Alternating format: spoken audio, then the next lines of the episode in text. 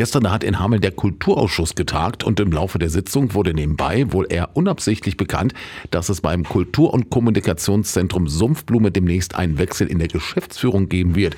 Näher wurde auf das Thema nicht eingegangen, aber wir haben im Anschluss an die Sitzung natürlich nachgefragt. Zunächst, äh, zunächst bei noch Geschäftsführerin Linda Meyer, warum sie denn aufhöre.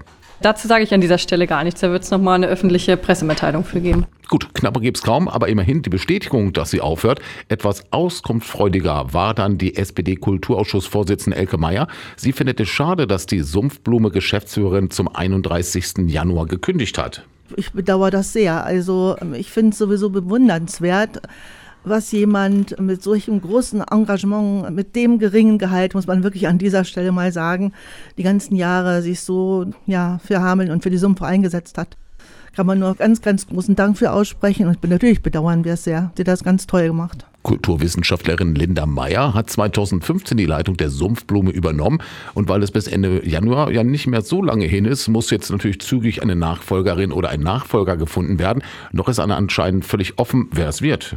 Also soweit ich weiß, wird jetzt erst die Ausschreibung stattfinden. Also das ist der aktuelle Stand. Also wir haben es ja auch erst äh, jetzt intern gehört, es war also uns noch gar nicht öffentlich und soweit ich weiß, ist jetzt erst die Ausschreibung erfolgt oder soll jetzt erst erfolgen.